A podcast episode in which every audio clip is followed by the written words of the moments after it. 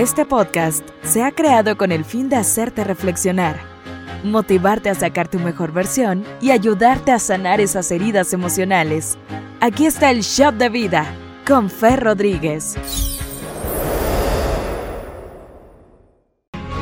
Ayer estaba recordando una lección que en una ocasión, uh, ya hace bastantes años, en uno de los trabajos que tuve, me dio el jefe de esa empresa donde yo trabajaba.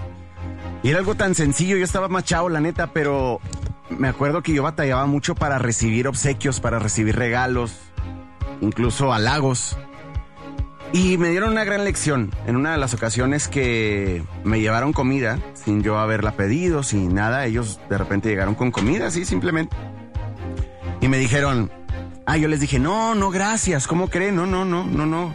Y yo no quería aceptar esa comida. Y recuerdo que la esposa de mi jefe me dijo, ¿sabes qué, Fer?